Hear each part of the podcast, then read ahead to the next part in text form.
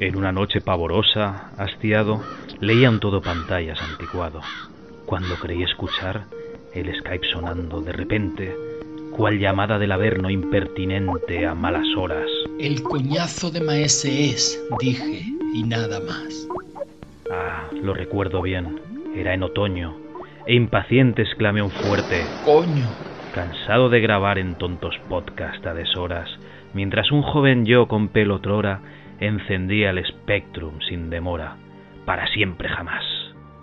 Sentí el vibrar aterrador y clásico de mi móvil, un Huawei fantástico, y terror como jamás sentido había con aquel ruido, llenó mi alma con aire deprimido. En Telegram lo vi. Sky bandido, dando por culo y nada más. Ya sintiendo más calma, Por culero. exclamé. Pájaro de mal agüero, deja de molestar.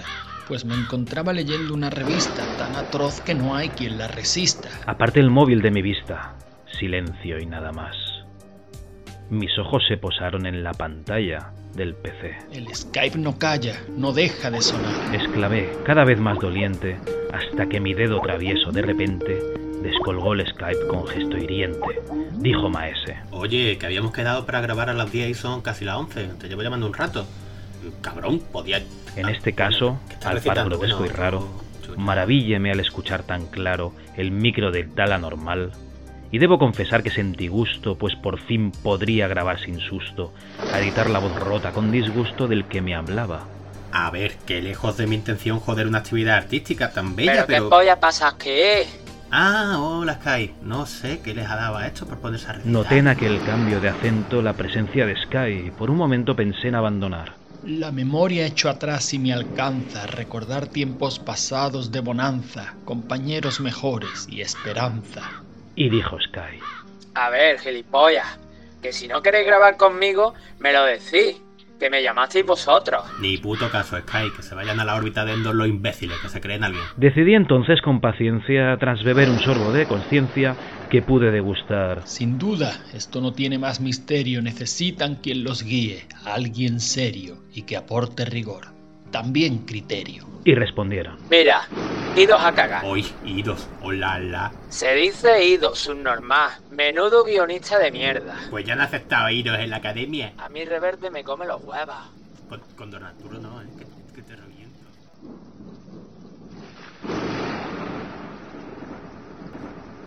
Bienvenidos un día más a la ACHUS, Asociación para el Conocimiento Humano Universal y Serio. En esta lluviosa y relampagueante noche, es curioso ¿eh? que siempre que vamos a grabar un tema relacionado con Halloween, llueve y, y nos caen aquí relámpagos. Pues estamos los tres eh, seres que acostumbran a venir al programa pues cuando pueden, que son Antonio Lozano. Hola Antonio. Hola, ¿qué tal? Alias Logarán, por si lo buscáis en Google y veréis qué otras cosas ha hecho aparte de estar aquí. También tenemos al gran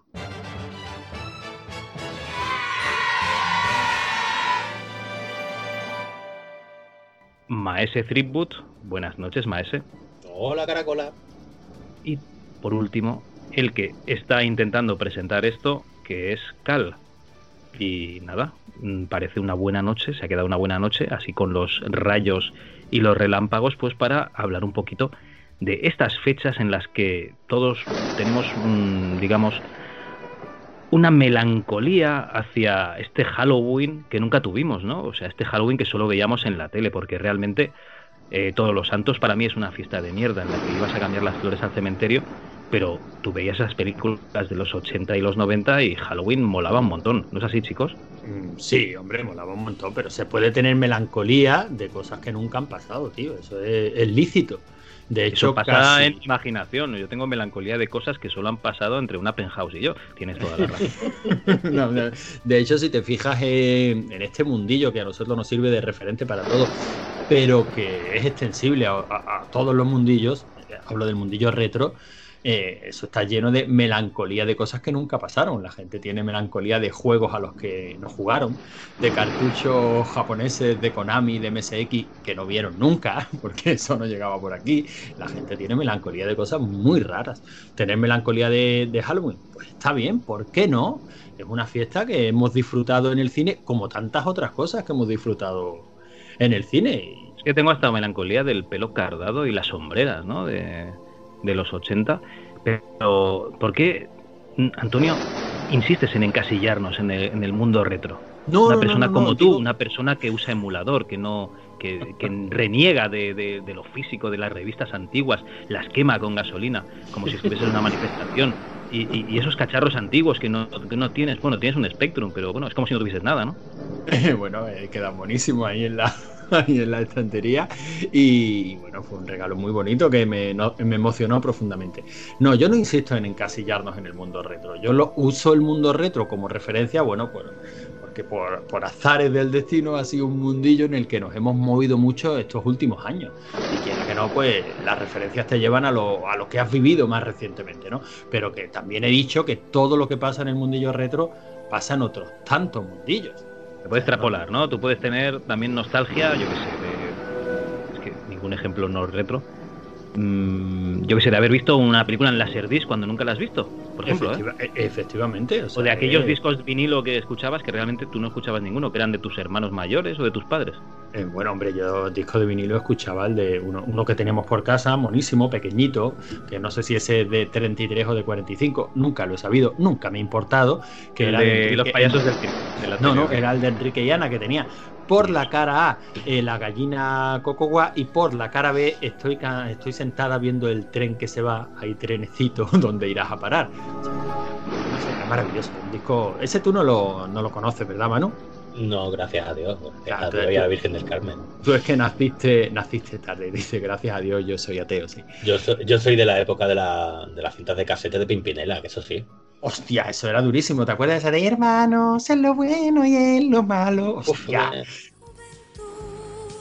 Tengo recuerdos que no se han borrado, que llevo conmigo, mi querido hermano. Qué nostalgia. la tarde pendiente del teléfono. Buah, era terrible. Ya, Pimpinela. Tenemos que hacer un especial Pimpinela, Javi. No, por Dios. Eh, Sí, sí, sí, por supuesto. Sí, Os tengo dicho Manu, Manu, que tenemos Manu, que ver. Un segundo, Cal, Manu, tenemos dile que, que, ver, sí. Dile que Eh. sí. Dile que sí.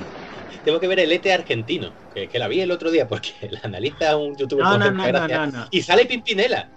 Nosotros hemos visto ET turco, hemos visto. No, y, y no, no tenemos necesidad de sufrir viendo un ET argentino. No. Me niego. Además, bastante mierda vamos a ver ya, ¿no? Con lo que está pasando últimamente en la Chus. Bueno, sí, estamos preparando un especial de las películas más raras que han visto nuestros oyentes y curiosamente han visto películas, mm, yo creo que casi todas deben de ser gore. Y, yo creo que cuando dices raro te refieres a que la película te deja regular, eh, no sé, con incógnitas, no que empieces a empalar a gente, o sea, yo no sé qué concepto de raro tenéis, amigos oyentes, por cierto, aún tenéis tiempo de, de poner vuestras películas raras en la página rigoricriterio.es y si estáis en el grupo de Telegram lo tenéis anclado eh, en la parte de arriba de- del grupo. Pero la verdad es que se nos está haciendo un poco cuesta arriba, ¿no? Viendo la- las películas que ponéis. Porque que me digáis que Primer es rara porque no te enteras de lo que pasa. O joder, un ejemplo clarísimo, Akira. Akira no la entiende ni su puta madre. Pues no, nos ponéis aquí que si Necromantic, que si la de Gore de no sé qué, la matanza caníbal de los paletos lisérgicos, mierdas de estas que, que sí son Gore, pero no son raras. Pero bueno, Bueno, pero, oye, Pero hay una entiende. ventaja, ¿eh, Javi? El 90% de la mierda que nos están recomendando. No ya la vamos a ver. visto. No, no, yo ya la había visto. o sea que tengo, tengo los deberes hechos. Bueno, bueno, no me extraña.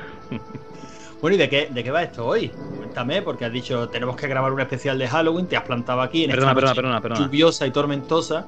Un normal de Halloween. Ay, disculpa. Vamos a grabar un normal de Halloween porque lo normal será que sigamos grabando.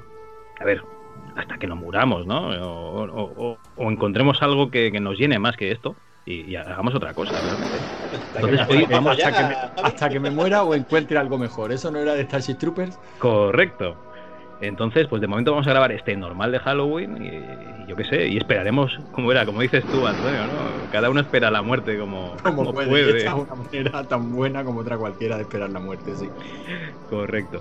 Pues bueno, esta semana me ha pasado algo, me ha pasado algo realmente terrorífico. No sé si recordaréis que el año pasado sí que hubo un especial de Halloween en el que David Skywalker nos contó una historia de terror real.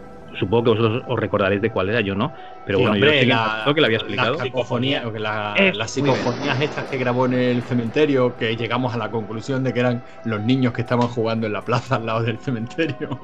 Bueno, oye, esa es tu explicación, pero oye, la realidad a lo mejor era otra. Había unos fantasmicas ahí, ¿no? Que, que tenían ganas de, de- de que se grabasen.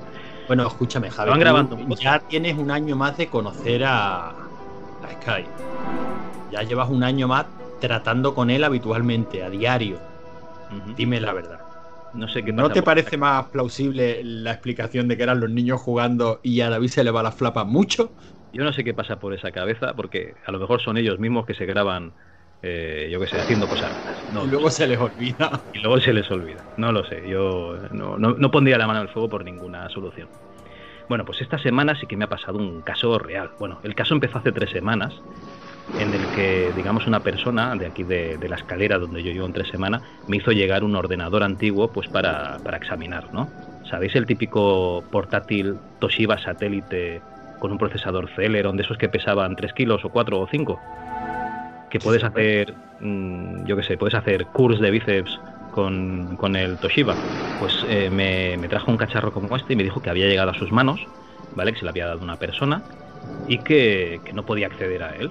Y yo como soy un pringado, en lugar de decirle que yo soy solo doy programación y no y no sé reparar ordenadores, pues o, o llámalo, yo que sé, buena fe, pues le cogí el ordenador y me lo llevé a casa. Uf, Voy a llamar al amigo informático.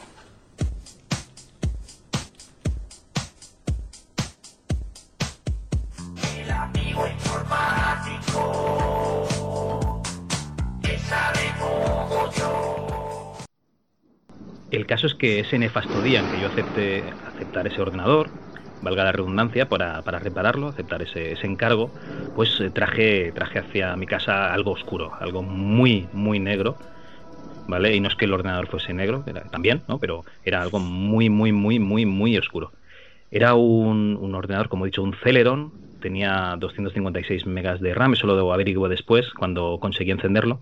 Lo primero que ponía es que tenía una protección de, disco duro, HDD de password, ¿vale? Investigando por internet, al final conseguí haciendo un truco del almendruco, que básicamente es quitar el disco duro, poder arrancar la BIOS, poner clave de administrador y esa clave de administrador sobrepasa a la clave de disco duro, volver a poner el disco duro y ya todo funcionaba perfectamente, pero con mi contraseña. Y entonces mmm, hago lo, lo, lo, típico que haría cualquier persona pues cuando repara un ordenador ajeno, ¿no? que es mirar en mis documentos y mis imágenes. Y ahí es cuando empezó el terror. ¿Sabéis las típicas fotos familiares, ¿no? De, de vacaciones, ¿no? De estas fotos de Navidad que, que podéis encontrar en, en, un ordenador de cualquier persona de mediana edad, ya rozando la edad de jubilación. Sí, sí, hombre, no, sí, nos sí, hacemos, las conocemos. No, sí, no, nos hacemos una idea. Yo, sabes que yo he, reparado muchos ordenadores, he tenido una tienda también en la que nos dedicábamos a eso, entre otras cosas. Pues bueno, para que mire. Me encontré las típicas fotos, como os he dicho, pues con la familia en Navidad, el jersey hortera de Navidad, eh, las fotos en el sofá, en la mesa del comedor, en la cocina, no sé qué, el viaje a Portugal, etcétera. Y, como no podía ser de otra manera, una carpeta que ponía Proyecto Fotos. Total, voy ahí al proyecto a ver qué cojones era eso. Estaban repetidas las fotos de Navidad. Había unas personas, de, como os he comentado, de mediana edad, algunos infantes, y también, pues, los típicos muebles de una casa, pues, yo qué sé, de una familia, digamos, normal, ¿no? Que puede ser una familia estándar, vosotros o nosotros mismos, ¿vale? Pero al final del documento, pues había unas fotos en las que se veía un mobiliario que debía ser de algún tipo de hotel, y la señora de mediana edad tirando a edad de jubilación pues aparecía con una ropa un poco diferente, ¿no? Aparecía pues con esa lencería comprada en AliExpress y ese tanga, ¿no? Eh, que no cubría del todo pues todo ese pelillo, ese pelete que había en lo que sería la, la zona inferior, ¿no? Lo que se viene así conociendo como la chominola, ¿no? En la chominola, muy bien. Manu, yo me, me, encanta aprender palabras nuevas contigo. Pues bueno, tenemos ese, ese, tanga casi cubriendo la mitad de la chominola, esos pelos que van saliendo, van asomando, ¿no? Y eh, en otra foto, pues tenemos un pollón. ¿Vale? O sea, un primer plano de lo que viene a ser un nabo de mediana edad, supongo, no lo sé, porque solo se veía nabo. Y tú no, digamos que no que pasó- identificas la edad de los portadores por, por- por la apariencia del nabo, ¿no? No, porque no se veían canas, eh, era de bastante mala calidad la foto. Eh, tened en cuenta que las fotos eran de hace 10 años, de 2008 o así, con lo cual las cámaras que había en aquella época o los móviles ya es, que eran muy, de peor. es muy posible que, que los artífices y protagonistas de las mismas hayan fallecido ya, tristemente. Es probable que, que sí, que, que ya hayan entregado la cuchara y ya no, no puedan escuchar esto. Pero bueno, eh, lo que pasó a continuación os sorprenderá. Sorprenderá. Bueno, digamos que ese pollón y ese chupino, pues llega alguna foto en la que confluyen. Y esta, y esta descripción de la genitalia ajena, Javi. Y bueno, pues esa señora de mediana edad, que parecía una señora tan normal en las fotos de familia, pues apaga- acaba apareciendo otra cosa en el resto de fotos. Y increíble, tenemos dos ficheros .mov, .mov para abrir con el Real Player. y eh, bueno, ya os podéis imaginar lo que pasaban en, esa, en, esa, en esos dos vídeos, ¿no? No, no, descríbelo. Pues básicamente era pues eh, una felación con cara golosa y eh, digamos em, un, polvazo, lo que sería en la postura del misionero y, y hasta aquí puedo leer. Yo me erigí en, en- en juez y ejecutor y esas fotos y esos vídeos los, los suprimí Muy mal, Javi. permanentemente los suprimí. No, no, no, no, no, fuera de coña.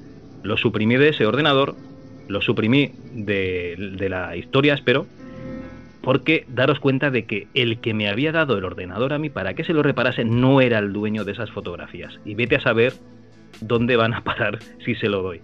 Entonces hice una obra de digamos de justicia, lo que es a mis ojos, y eliminé ese contenido y le pasé el ordenador ya reparado, pero sin las fotos a, aquí al compañero que, que me había pasado el ordenador. O sea, que ejerciste de Ministerio de la Verdad. Eres un guardián silencioso. Un protector vigilante. Un caballero oscuro. Sí, sí, fui el juez Dredd de, digamos, de, de la informática. La policía del retro, si lo Y quieres no, llamar y así. no- y no te dijo el chaval, pero ¿dónde está la foto de Carmen Polo y Franco? Que sabe la pasta que costaba esto. No, no, no, no, eh, no, no, no me ha dicho nada, solo me lo quiere vender por, atención, un ordenador de portátil Toshiba sin cargador con la batería que se muere de hace... La última vez que lo encendieron hace 11 años, me lo quería vender por 70 euros. La cosa ya ha bajado hasta 20, pero no, no.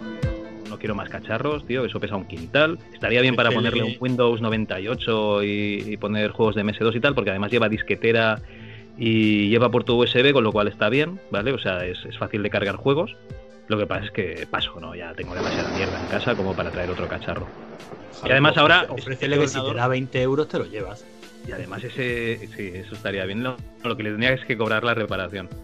Eh, además ese ordenador ahora le he quitado la maldición ¿no? que tenía, ¿no? Ese- esa carga oscura que, que ya tenía, digamos, exorcizado el ordenador, con lo cual pues ya no tiene interés en el programa de hoy. Ya es Hombre, un ordenador normal y corriente. Nos ofreciste una historia terrorífica y que duda cabe de que la historia es terrorífica. Sobre todo hubiese sido más terrorífica si eh, esas fotos y esos vídeos acaban en donde ya sabéis dónde podían acabar fácilmente, ¿no? En esas páginas de, de vídeos gratuitos. Yo creo que he hecho la obra del señor. La verdad es que es alucinante el poco cuidado que tiene la gente con, con sus dispositivos electrónicos. ¿eh? Es lo que Cuando vosotros llevan a reparar a cualquier sitio. A mí también me ha llegado algún alguna historia en este estilo, ¿no? Y bueno, lo único que te cuesta es un poquito de, de trabajo luego mirar a- al protagonista de ciertas fotos o ciertos vídeos a la cara cuando le entrega su equipo reparado y dice, "Tiene- aquí, aquí tiene usted, señor, aquí tiene usted picha corta. Vas sopesando, ¿no? A ver, a ver, pues sí que la tiene pequeñica, ¿no? Pero bueno, en fin, sí es cierto que la gente tiene muy, muy poquito cuidado y que debe, ha- hace falta un poquito más de, de cultura digital, ¿no? De No, no, es lo que comentas. O sea, estos protagonistas a lo mejor ya han amochado. Pero de no hacerlo, vete a saber si eran parejas, si no, si estás jodiendo vidas, si estás jodiendo la vida de sus familias. eh, un, po- un poco de, de cuidado. O sea, si os Sí, grabáis Un en poquito ese de cuidado con la propia intimidad. Luego, desde luego, eh, tú esto lo, lo cuentas en Twitter, por ejemplo, y no te faltarán los, los luchadores por la virtud diciendo que aquí el malvado eres tú. Porque A tú, mí ¿por qué tienes que atentar contra la privacidad de la gente? Venga, vaya usted mucho con Dios. Y con la Virgen del Carmen. Bueno, pues eh, yo no sé, esta era mi anécdota de terror, da la casualidad de que ha sido esta semana. Es una anécdota 100% real, igual que la de la despedida de, del otro día, de la música de ahora es una mierda, no como la guapa, la música que, que molaba de antes. Y no sé si vosotros tenéis alguna otra anécdota de terror. Yo no, pero todas tus anécdotas son reales entonces, 100%, Javi. Sí, sí, por supuesto. Incluyendo cuando eras un policía negro en San Francisco, o sea... Esa es la que más. No, yo no, no tengo No, no, pues la verdad, la verdad es que no, pero de todas maneras, si te parece, Javi, proseguimos con el programa y si a lo, a lo largo del mismo se nos va ocurriendo cualquier historia, pues ya la contamos. Al fin y al cabo, esto es un normal de Halloween. Perfecto. Se, no- se nos permite cierta libertad de maniobra, ¿no? Es nuestro podcast y nos lo follamos como queremos, claro. que sí. Bueno, pues eh, después de esta anécdota tan espesa, ¿no? De, de- de- de este terror venido de, de un disco duro de 30 o 40 gigas, ahora no recuerdo. No, más tendría. No lo sé, la verdad es que no me acuerdo. Bueno, pues eh, vamos a poner un poco de, de música, pero ¿alguien de vosotros tiene alguna anécdota relacionada con la música, algo que quiera compartir? Bueno, yo anécdota propia no es, pero es un- me gustaría poner una canción que me caló muchísimo en su día y que creo que viene al pelo dentro del programa. Eh, se trata de una canción eh, compuesta, me la he preparado, ¿eh? compuesta por Rod Temperton, producida por Quincy Jones. Salió el 23 de enero del 84, que como se veía es el mejor año de la historia de la humanidad. Tuvo un videoclip. Quincy Jones es, es Quincy Jones, ¿no? Quincy Jones, sí. Vale. Ya, ya, hombre, Hoy una U sin diéresis. Ya, hombre, Hola, la. La.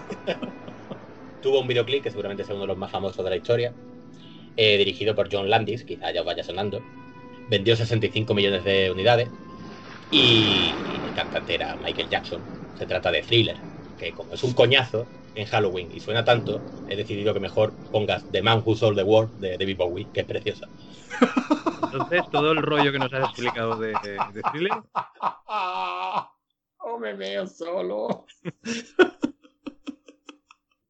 perfecto, pues vamos a seguir con, con esta música. Adelante. Hijo de puta. Qué puta cómo nos vacila.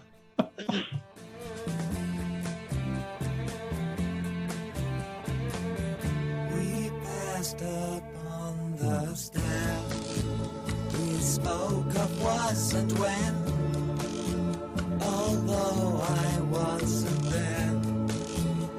He said I was his friend, which came as some surprise. I spoke into his eyes. I thought you died alone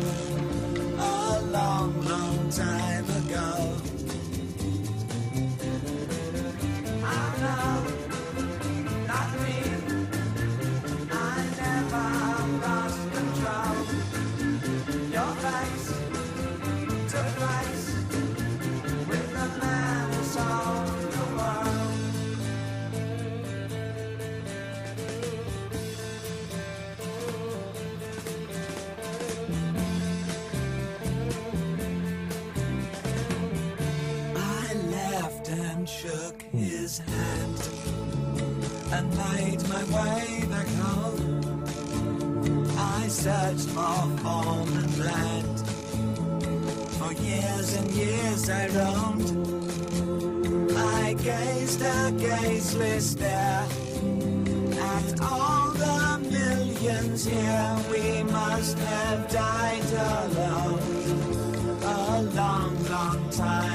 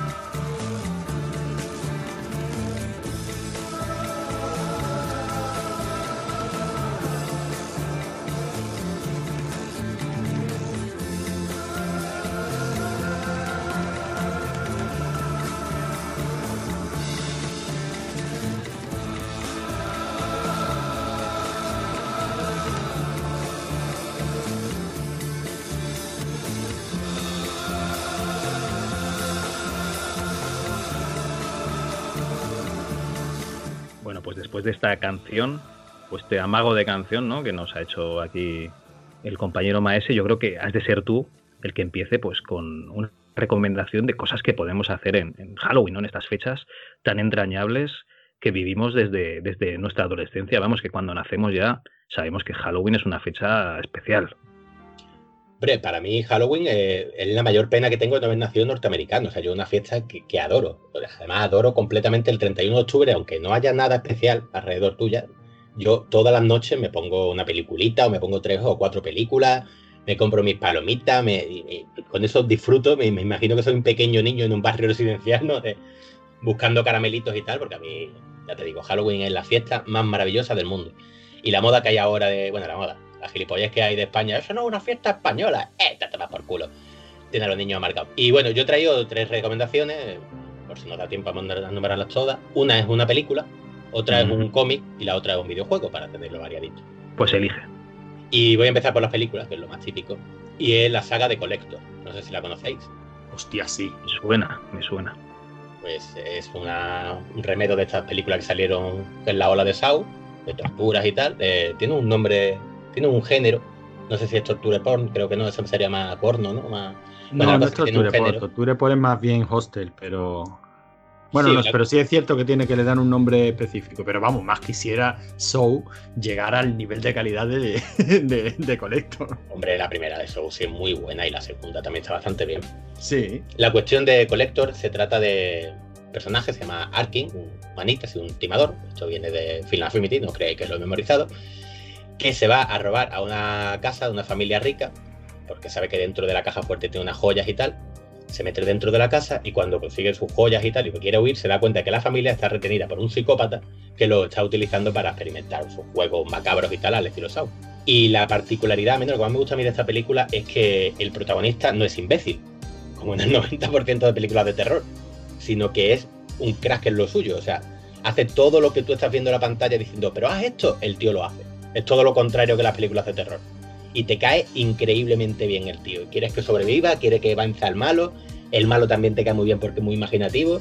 Y me parece, dentro de su género, dentro de lo que es, me parece un peliculón. Y luego tiene una segunda parte que se llama The Collection, que es lo mismo, pero más grande. Para mí baja un poquito el nivel respecto a la primera, pero aún así está bastante bien. Y me he acordado de ella, la que he traído aquí a colación, porque va a salir la tercera y creo que está prevista para este año. ¿Ah, sí? Sí. Ah, que se llamaba The Collected, los colectados. los coleccionados. Qué guay, pues ni idea. Y bueno, no sé si la habéis visto vosotros, ¿qué opináis? Que... Sí, sí, sí, es, es cojonuda. O sea, a mí me, me encantó. Aparte, me parece que me la recomendaste tú. Y aunque no vamos a destripar el final, estuve muy, muy de acuerdo en su día con, con lo que me dijiste. El protagonista cae muy, muy bien. La peli va muy bien. Aparte de que tiene un ritmazo de la hostia, que las trampas que coloca el malo son cojonudas. eh, o sea, es que es que es todo lo que tú has dicho. O sea, tienes un protagonista con el que te puedes identificar o con el que te gusta identificarte. No, no es carne de cañón como en el típico láser o como llegaron a ser las de Saw. Eh, porque las pelis de Saw, el problema que tienen es que es cierto que la primera es una gran película, la segunda está bastante bien, pero a partir de la tercera lo que tienes es lo que es una picadora de carne. Y simplemente se ven solo y exclusivamente por el. Por Sí, ver a, dónde, a dónde han llegado, ¿no? Qué trampas se han inventado y qué. Pero la- los personajes los confundes unos con otros, te importan una mierda quién son, solo quieres ver de qué forma van a acabar con ellos. Y es verdad que en esta de Collector el tío es. que es un personajazo. Es que está muy, muy, muy, muy bien. Y tiene un final terriblemente injusto. O sea que sí, me parece una, vamos, una recomendación cojonuda para Halloween. O sea, es lo que tú dices, un paquetón de palomitas y las dos una detrás de otra, que la segunda es muy disfrutable también, ¿eh? Es cierto que no es del nivel de la primera, pero también tiene un arranque brutalísimo. Sí, el arranque es lo mejor de la película. El, el problema de la segunda es lo típico de, de este tipo de, de cine, que lo que quieren es hacer lo mismo, pero más. Pero más grande, con más trampas, con más personajes, con más. Y la primera era realmente era un. ¿Cómo se dice? Un, un mano a mano, un tour de force. No. Sí, Bueno, pues un tour de force entre el protagonista y el villano. Y es lo que mola de la película, porque es que a ver quién es más hijo puta, a ver quién es más inteligente. Y ya digo que eso es muy raro en este tipo de cine. A mí me gustó muchísimo, muchísimo. sí, sí, la verdad es que la verdad es que sí, no sabía que iban a hacer una tercera, pero merece, vamos, merece mucho la pena. O sea, con que se aproxime al nivel de calidad de las dos primeras, ya, ya queda ahí una trilogía cojonuda. Y la verdad es que no se habla mucho de ella, ¿eh? No, pero bueno, esto es lo típico. O sea, Cuando una película pega el bombazo por, Y yo creo que pegan el bombazo por lo de. Era él, ¿sabes? como decía Paco Fo. Por el girito final. Porque la gente hable del girito final, tienes que ir a verla, no ver al final, que es lo que le pasó a Sau. Porque como Sau realmente, no sé, me viene a la cabeza Cube, por ejemplo, que también fue un pelotazo, pero no a ese nivel. O sea, es que lo de Sau fue una, puta- una puñetera locura, pero ya estaba inventado. O sea, ya lo de vamos a poner trampas, a ver qué, qué modo asesinamos a los protagonistas y tal, estaba inventado. Era el girito. Y el girito, que la gente hable de ella, pues la gente va al cine, comete un fenómeno y, y esta pues no, no se habló tanto, es más del mercado de VT, de hecho creo que no se llegó a estrenar al cine, al menos la segunda parte, pero bueno, un película, dentro de su género, claro. Oye, pues me la apunto porque ahora que lo miro no las he visto y ya mira, ya tengo algo que ver eh, estos días de Halloween. Muy bien, muchas gracias. No, no, sí, merece, merece mucho la pena, Javi. Está muy chula, la verdad es que sí. Muy bien, pues oye, nada, eh, Manu Maese ya nos ha traído una recomendación. No sé, Antonio, si tú tienes alguna cosa que, que recomendar aquí para los oyentes. Sí, hombre, o sea, a eso veníamos, ¿no? A hacer recomendaciones y yo no es que vaya a ser tremendamente original, pero bueno, voy a recomendar algo que no te lo puedes ventilar en un Halloween, a no ser que seas un fiebre y tengas una, una velocidad leyendo de la hostia, porque lo que voy a recomendar es una novela. Y como no podía ser de otra manera, es de Stephen es de Stephen King o de su hijo, ¿no? Es de Dean Kuntz. Y, y en este caso tampoco ni siquiera es una novela perdida de, de Stephen King ni de las menos conocidas, no, no, es Cementerio de Animales. Yo la recomiendo, la suelo recomendar siempre como de las mejores novelas de Stephen King y a, y a mí personalmente de las que más, más miedo me, me ha dado.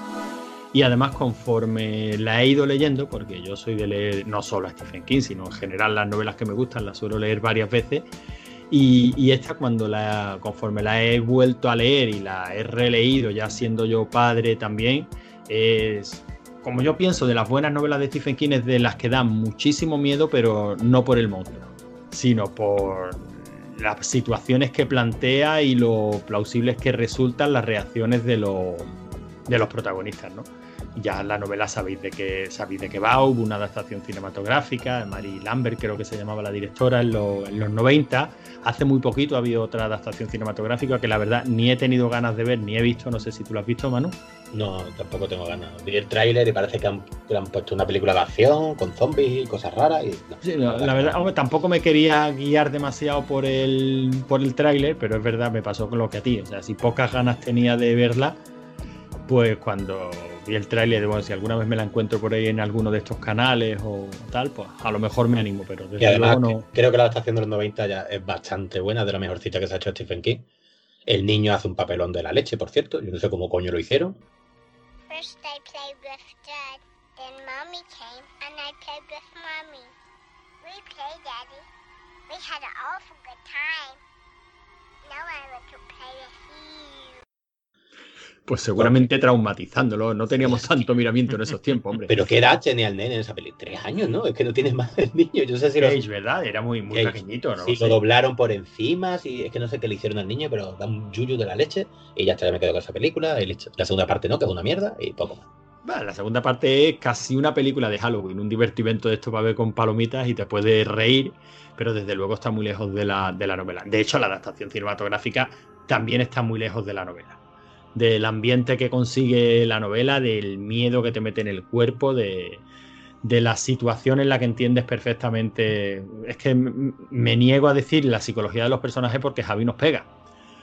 pero, pero es verdad que están muy muy bien tratados los personajes, la relación de la relación de, del protagonista, no recuerdo ahora cómo se llama, del padre junto con Crutch, el, el vecino con el que se sienta a tomar cervezas por la noche.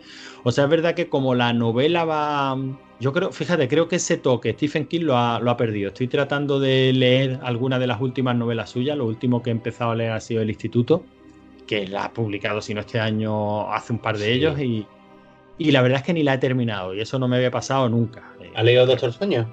No, Pues ponte, está muy chula. Yo la, la empecé hace una semanilla, cosas así. Estoy leyendo muy poco, la verdad, pero Y por ahora me yo, está gustando yo- mucho. yo creo que si, si un día dejáis de comprar novelas de Stephen King, ese hombre pobre ya no lo lee nadie, ¿eh? Uy, sí, No, sí, sí, Pues no, pobre. pues- pues no- pues no vende nada la criatura. Pero bueno, el, el hombre que vende, la- que vende los derechos de sus adaptaciones cinematográficas de sus novelas por un dólar, Por un dólar. sí, le gusta el guion. O sea, tiene que tener dinero. Sí, sí, sí tiene, sí tiene pata. Bueno, no es realmente así. Las vende por un dólar si le gusta el guion, pero eso sí, no la puedes explotar, eh, explotar comercialmente. A ver, O sea, es solo para rodar cortos y tal y presentarlo en festivales y tal, pero sin ánimo de lucro. No puedes explotarlo comercialmente. Son los que se llaman. una cosa guapa, luego ya la, lo negociamos, ¿no? Efectivamente, si has hecho algo que de lo que vaya a salir pasta, pues ya hablamos. Pero por de pronto, si te apetece hacer una, una película o un corto con una de mis con uno de mis de mis novelas que no estén vendidas, claro, que, que los derechos ya no le- de explotación no los tenga otra otra productora, pues nada, yo te los vendo por un dólar. te las compro por un dólar. Pero que, To- pero que, es, que es un tío que se dedica a ir por Estados Unidos rescatando emisoras de radio de rock and roll que están en la quiebra. O sea, es que ese tío le sobra el dinero, tiene, uno- tiene unos hobbies de rico que lo flipa, vamos. No, claro, Bueno, se, lo, se lo puede permitir y hace bien. Sí, sí, sí, Llevo claro, muchos años eh, vendiendo un montón de novelas, eso es normal. Ahora, ahora se comería la mierda, ¿no? Porque realmente, entre que la gente no lee, porque tiene otros tipos de entretenimiento, y que el sistema de distribución y tal, pues no, eh, sería complicado, ¿no? Tuviese tanto éxito, pero vamos, que, yo creo que sí, que, que en su época el tío pues tuvo que amasar una fortuna, está claro. ¿Sabes que fue pionero Stephen King en la distribución digital? Con un cuento suyo. No, Monta- mon- montado en la Montado bala. en la bala, ¿no? Sí. Fue el primero que se le ocurrió hacer distribución digital de una novela. Bueno, de un cuento en este caso. O sea, al final el tío es que se ve que es un coco. O él o el, su agente o lo que sea, claro. Sí, sí, y encima por Twitter está continuamente dándole Caña a Trump. caña a Trump, o sea, sí es que tiene que caer bien. Pero bueno, a lo que iba es que es una novela que merece mucho la pena. El que no la haya visto, el que tenga la idea de que la novela es solo y exclusivamente lo que se cuenta en la peli, hablo de la adaptación de los 90. Eh, no, la novela cuenta muchísimo, muchísimo, muchísimo más y, y la verdad es que la degradación del ambiente, o sea, como empieza siendo una novela luminosa de una familia que, que se va a vivir a un pueblo nuevo, que empieza una nueva vida, que encima conoce a unos vecinos maravillosos y, y que parece que todo es idílico y campestre y como aquello se va oscureciendo y se va volviendo cada vez más turbio y vas viendo la, la- los claroscuros de todos los personajes, la- las profundidades de cada uno de los personajes cómo les dan el golpe que les dan, ¿no? Cuando ese camión atropella al niño y, cómo a partir de ahí aquello se convierte en una espiral de destrucción y sabes que lo que está haciendo está mal, pero aún así no puedes evitarlo porque no puedes vivir con el dolor de haber perdido a tu hijo y, o sea, terrorífica. La novela acaba contigo, te destruye porque la estás leyendo y dices, "Mm, no entiendo lo que está haciendo este hombre, sin embargo creo que yo haría lo mismo en sus circunstancias. Y es muy, muy dura. O sea, es una novela muy dura de leer, pero yo creo que es de lo mejorcito que, ha escrito Stephen King. Tampoco se, se va tanto de, de longitud como le puede pasar en otras novelas suyas más largas, como en Apocalipsis o incluso It. No se va tantísimo de longitud y no se pierde en el final. Creo que tiene un final muy, muy contenido y muy satisfactorio. O sea, que, que se le pueden poner muy poquitas pegas. Para mi gusto, de lo mejorcito que ha escrito nunca Stephen King. Pues muy bien, oye, ya tenemos otra recomendación, en este caso de una novela. Y creo que ya me la recomendaste, incluso la llegué a comprar, pero no, me Bueno, quedé... pues, ya, pues ya te queda menos, Javi. Ya, ya, ya la tienes, ya solo te falta ponerte. Muy bien. Pues bueno, ya, ya que estamos todos con recomendaciones, yo también tengo, tengo una. Es una recomendación triple, ¿vale? Porque es un producto que, digamos, es una, una IP, ¿no? Que lo llaman ahora, que sería Kitaro. No sé si lo conocéis, es un manga de Shigeru Mizuki. Es un mangaka de, lo, de la vieja escuela. Y Kitaro, a lo mejor lo conocéis como Kitaro del cementerio, es un cómic en el que el protagonista es el hijo de, de una, de unos fantasmas, ¿vale? De, de unos fantasmas antiguos, de unos yokai, antiguos japoneses, y, y realmente eh, es la descendencia de ese mundo antiguo, ¿no? Que va a parar al, al mundo moderno, y, y cómo va interactuando entre los dos mundos, el mundo de los yokai, de los fantasmas, y, el mundo de, los humanos. El protagonista es un, un niño tuerto, que es abandonado por sus padres, es abandonado porque no lo pueden cuidar sus padres, están muriendo. Y, y es tuerto porque su ojo es su padre, digamos, eh, reencarnado. y le va acompañando en todas sus aventuras. Y entonces pues se enfrenta pues eh, a fantasmas modernos o tiene aventuras con, con gente, con humanos malvados, ¿no? Y entonces él hace como un poco de justiciero porque tiene poderes sobrenaturales al ser un, un descendiente de los fantasmas. Y este manga eh, en Japón se llama GGG no Kitaro, que no sé cómo se pronuncia, ¿vale? Kitaro debe ser, GGG no Kitaro. Eh, la serie empezó en el 59, en España eh, la ha publicado Astiberri, yo tengo el primer volumen, es- un volumen bastante, bastante extenso, bastante grande, 224 páginas en blanco y negro, también es un poco caro, vale 18 euros.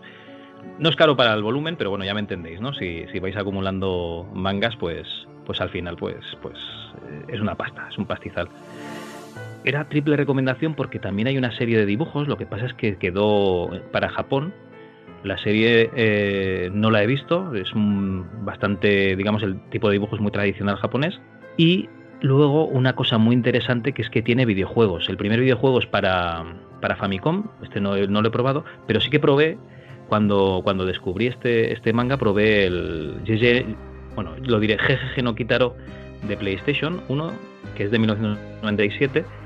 Eh, lo probé en emulador, por no quemar un CD, así de, de rancio soy. Y la verdad es que está bastante bien. Tienes eh, un personaje que, que se va moviendo en un mundo de, de fantasía, ¿no? En un cementerio, pues con enemigos que tienes que eliminar y tal. Y tienes ataques, por ejemplo, lanzas como espinas. Y eh, no sé, es, bastante curioso. Es un- una especie de, de shoot 'em up, de, digamos, plataformero, no sé cómo explicarlo. Como un Ghosts and Goblins, ¿vale? Pero digamos con habilidades. Y la verdad es que está, está bastante bien. Entonces la recomendación es triple, o sea, tenéis el, el anime subtitulado, tenéis el manga, que el manga está, está muy bien para leer, es bastante sencillete. Y luego tenéis este, este videojuego, esta serie de videojuegos de.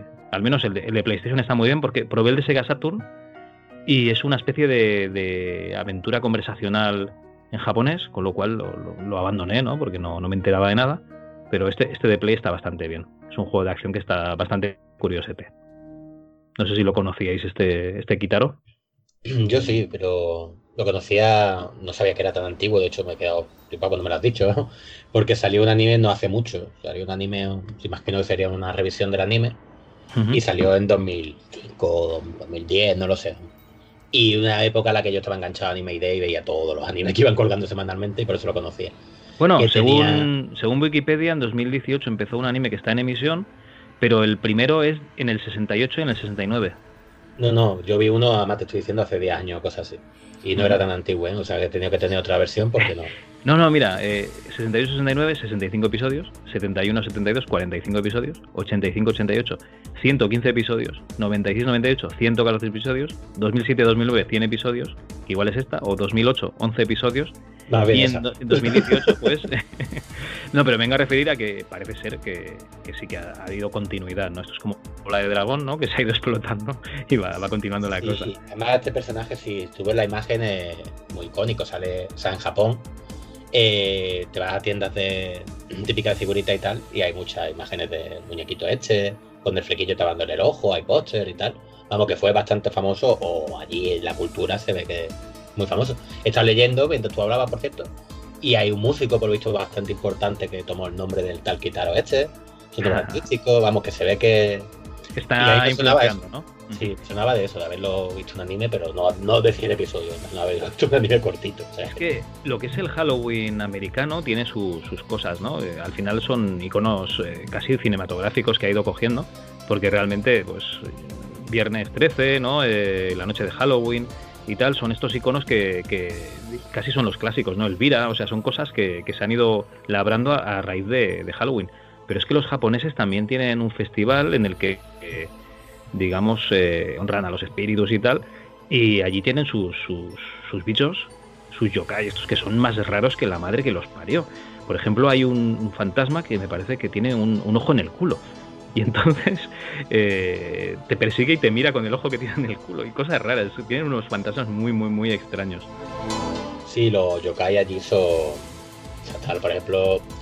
Es que tampoco ellos son, O sea, los yokai no tienen por qué ser monstruos, no tienen que ser demonios ni fantasmas, pueden ser incluso como duendecillos o espíritus. Están los kappa, que son los típicos estos que se, lo que se transforman en Super Mario. Los tengu, ¿sabes? Luego están los oni, que sí son los demonios.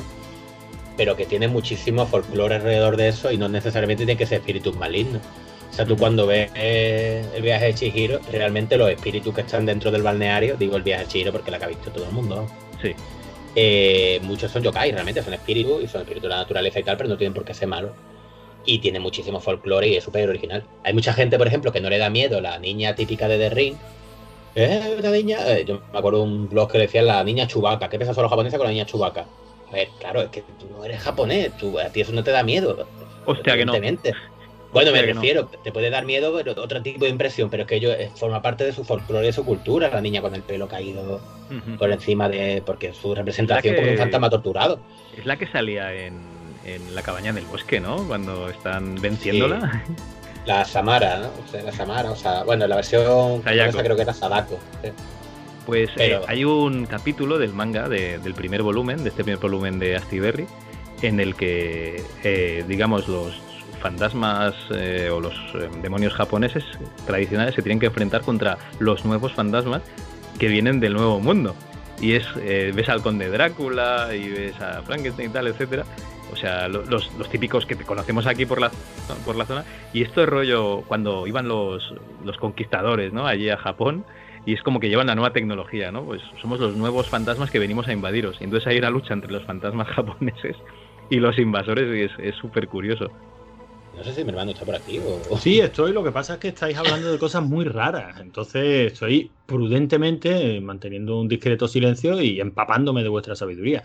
Bueno, la, o sea, la, la imaginería japonesa de los fantasmas y eso sí la conoces. Ya Sí, tuvo una arranca al cine de terror japonés, la de la llamada, la de. Eh, Uy, ¿cómo pero a mí la, es que- la foto. A mí es que me aburrió, me aburrió un montón. O sea, yo vi The Ring en su día. Acuérdate de que Gaby nos insistió mucho en que viéramos The Ring, tal, la, la versión japonesa, no luego todo, porque prácticamente luego todas han, han tenido remakes eh, americanos, ¿no? Y me gustó mucho. O sea, yo recuerdo que me gusté, me gustó mucho y bueno, en fin, qué, qué gran película. Luego me empezó, me pareció que aquello empezaron a salir como churros, ¿no? Eh, la maldición, una que la maldición iba por un teléfono, que te llamaban por teléfono y luego te morías, otra que te salía una mano de los pelos. Y ese tipo de el susto japonés yo no lo veo tan diferente del susto occidental. O sea, Ahí no- te- hay una muy chula, no me, no me acuerdo el nombre, la película es más bien tirando mala, que el fantasma salía de fotografías, ¿no? Y venía a ser lo mismo, venía a ser la típica, la yokai está la niña chubaca, la del pelo largo y tal, pero salía como de fotografía. Y que iban viendo, o sea, sí, que cuando revelaba la foto veían El lo veían por ahí como en una esquina, el fantasma, ¿no? Que a mí eso me, recordaba casi la, la profecía, Sí. que Pues- también jugaban un poco a eso, o sea, que iban a, que, que veían a algunos muertos al revelar alguna fotografía, al decapitado, a- al que lo atravesaba, eh, en fin, lo que es la profecía, la peli. Pues al final, o sea, uno de los, de los personajes de la película se tira toda la película quejándose de dolor de espalda. Y al final descubre que el fantasma lo llevaba subido a los hombros durante toda la película. Y te puede sonar incluso gracioso viéndolo. En plan de, ay, qué tontería, no sé qué, pero está basado en una leyenda urbana japonesa. Y es como esto típico de enseñanzas de si trabajas poco, no sé qué, te dolerá la espalda, no sabes portar, es un fantasma que te está vengando por ser un inútil. Me lo acabo de inventar, ¿no? Pero está basado en una leyenda urbana japonesa. Y te paras a pensarlo y son muy retorcidos, tío. Es muy grimoso imaginarte que tiene al fantasma de una niña chubaca de esta encima de la espalda, sujetándote el cuello durante toda tu vida, no sé. Es otro modo diferente de hacer cine, pero está chulo. Pero eso es una alegoría a, a esos padres, ¿no? Que ayudan a sus hijos hasta, hasta una edad muy tardía o como Pues posible- posiblemente, la verdad es que no sé por ¿Es qué una alegoría a los ninis? No, no te extrañes. Bueno, allí los ninis no los toleran. Allí los tú sabes, se acaban convirtiendo en hikikomori y lo que hacen es encerrarlo en la habitación y que no se vean. Son los que van al bosque de los suicidas, ¿no? No, esos son los que se quedan en la habitación encerrados y los padres le pasan la comida por debajo de la puerta para no verlo. Es como mola, qué, qué- qué- qué- qué bien ser japonés. ¿eh? Pues es una, una sociedad podrida por dentro. sí que es verdad, tío, es verdad. es verdad. Como no, aspi- no aspiramos a ser oídos nunca en Japón ni, ni por No, Japón. no, no. Tenemos, tenemos eh, de hecho, es el tercer país donde nos, más nos escuchan, Antonio, según iVox o ¿Ah, iVox. sí? Sí, sí. Ah, ¿sabes por qué? Porque cuando yo fui de visita en enero me puse ya a escuchar podcast para dormir. ¿Has visto? Pues todos esos, todas esas gentes frikis, ¿no? Que van a Japón a, y a, a hacer sus compras y a ver ese paisaje, ¿no? Comer esa, degustar esas comidas, eh, degustar esas prostitutas japonesas, pues eh, lo que hacen es escuchar por la noche eh, rigor y criterio y tenemos escuchas desde ahí. Pues muchas gracias. Pues nada, gracias a, gracias a toda nuestra audiencia japonesa, que sepan que es una, una cultura a la que admiramos profundamente. Bueno, después de, esta primera ronda de, recomendaciones, eh, vamos a ir con otras piedras en el camino, ¿no? Esa sección que se sacó de la manga Antonio Lozano en otro podcast que hacíamos antes y que ha tenido a bien pues traer a, a rigor y criterio. Y en este caso os voy a poner yo mi piedra en el camino, ¿no? Una vivencia personal. No va a ser la del policía negro en San Francisco, por supuesto. Pero bueno, ya sabéis que vivir de los podcasts es muy difícil, ¿no? Tienes que hacer días extraños o, ser el runa, o- que tampoco creo que viva mucho de los podcasts, pero bueno. Entonces, pues yo me tuve que buscar trabajos también en los 80. Bueno, pues los 80 fueron una época dura, ¿no? En esa época me tuve que buscar también la, la vida. En en una época en concreto estuve haciendo de pichero vietnamita en Nueva York.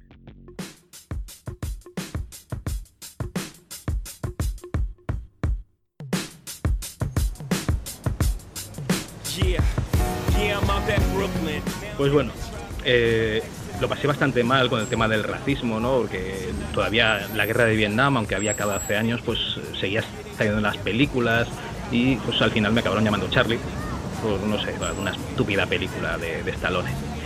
Eh, bueno, yo iba con mi mobilete por las calles de Nueva York haciendo un reparto y me había tocado hacer eh, un reparto justamente en una noche muy lluviosa, como, como la que es hoy, y pues nada, iba con, con, con el canguro este para cubrirme, ¿no? El típico impermeable con capucha y sufriéndolo, intentando sufrir lo menos posible, ¿no? Pues pasando por las calles menos concurridas.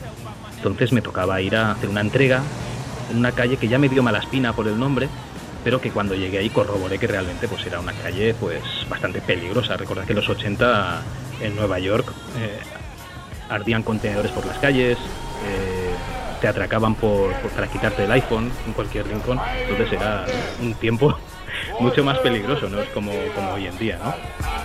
Bueno, pues eh, paré en el callejón y mientras estaba buscando en el interfono pues el piso en el que tenía que hacer mi entrega de la pizza pepperoni, eh, oí un ruido, un ruido detrás mío.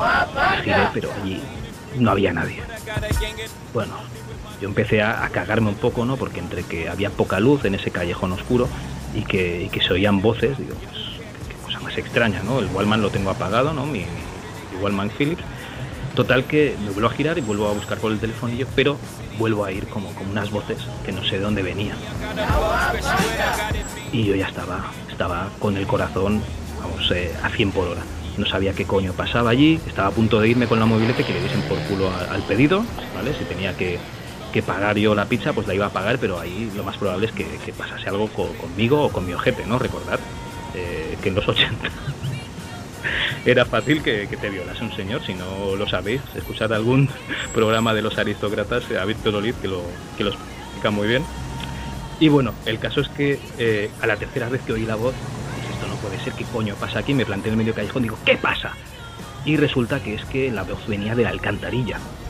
Y era una tortuga ninja que había pedido una pizza y me la había hecho llevar hasta, hasta allí. Menos mal que le vi la cara, era Miguel Ángel, Miguel Ángelo, y es mi tortuga ninja favorita, incluso me dio propina, por lo cual, pues acabó bien la anécdota, ¿no? En esa noche lluviosa en Nueva York de los 80, y hice mi entrega a una tortuga ninja, y por eso quiero que, Antonio, cuando montes este programa, pongas el rap ninja de Vanilla Ice.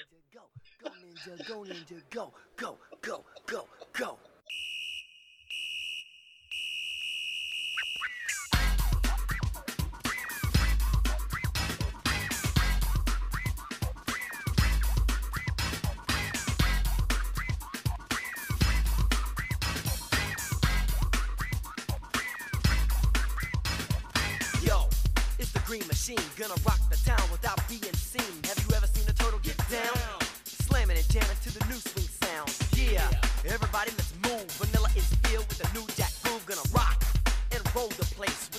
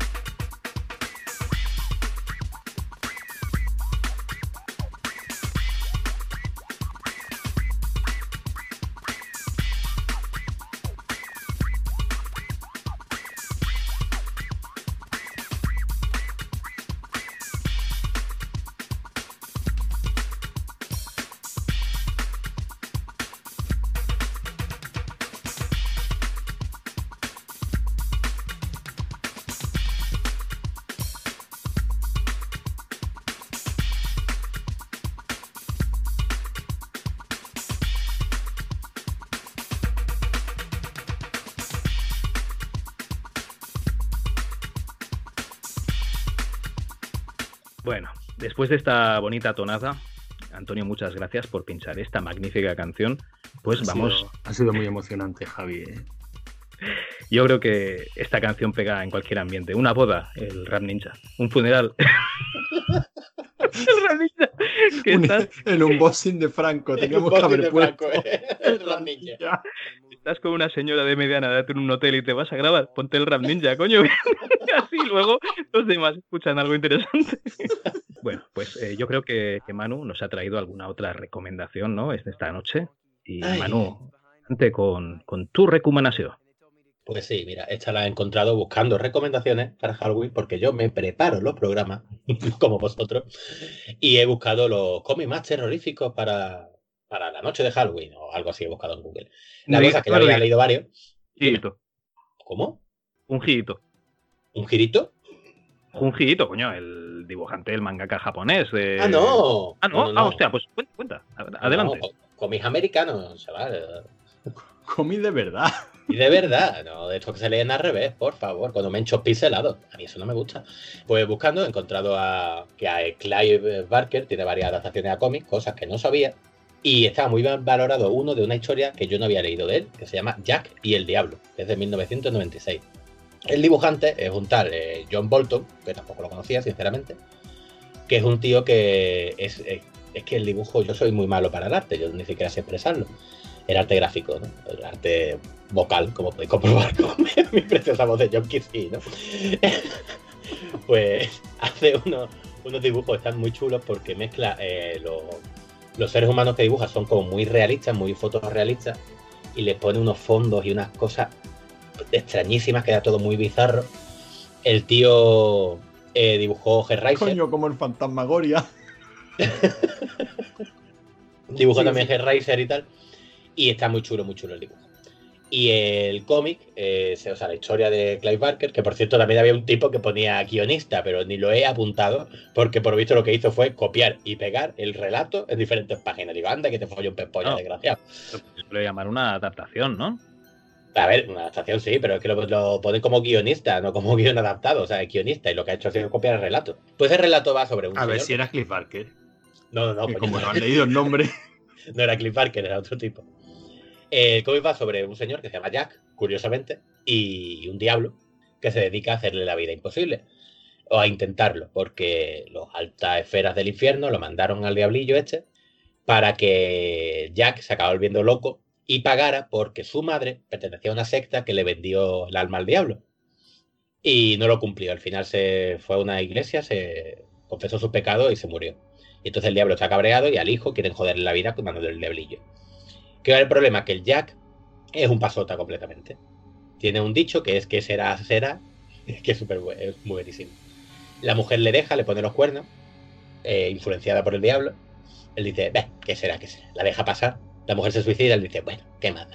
Se va a la hija de casa, el tío pasa completamente. El diablo le mata no uno ni dos, sino tres gatos. A uno lo hace explotar, a otro lo pega fuego en la chimenea. Y el Jack esté pasando completamente el tema. Y el diablo está volviendo cada vez más loco, cada vez más loco en la casa porque no puede salir de allí hasta que consiga volverlo, volver loco al Jack y conseguir su alma. Y todo el es así, es como un tira y afloja entre los dos, el Jack con su pasotismo y el diablo intentando volverlo loco. Y está súper chulo. Luego tiene un giro en medio de mitad del cómic que no os voy a contar porque le da todo el sentido y es muy cortito, son cuarenta y pico páginas. Y la verdad es que me ha gustado muchísimo, muchísimo. No sé en qué página encontré la recomendación para poder decirla, pero se me ha olvidado completamente. Si no, la, le daba las gracias. Está muy chulo. Oye, hermano. No lo he leído, pero el relato está chulísimo. Ah, ¿lo has leído? Yo. Sí, está en. Creo que en uno de los buenos que yo a Cliff Barker, nada más que lo he leído en recopilatorio, los libros de Los libros sangre. de sangre, Sí, ¿no? sí, sí, es uno de los libros de sangre. Y, eh, y está en uno de los libros de sangre que tengo por aquí por, que tengo por aquí por casi. El relato está muy, muy chulo. Y supongo que el cómic, pues bueno, si es en relato tal cual y encima bien ilustrado, pues estará chulísimo, claro. Sí, sí, sí. Ahora cuando hagáis otra recomendación que no suelo escuchar, silencio el micro y os pongo una ilustración para que lo veáis. Ah, que no nos suelen No, no. escuchar, ¿no? no, qué forma, coño. Sí, sí, ya lo habíamos buscado. Eh, la verdad es que sí, tiene buena pinta. Mm, Está muy chulo. Pues hoy estamos recomendando un montón de cómics, ¿no? Sí, la verdad es que, que sí.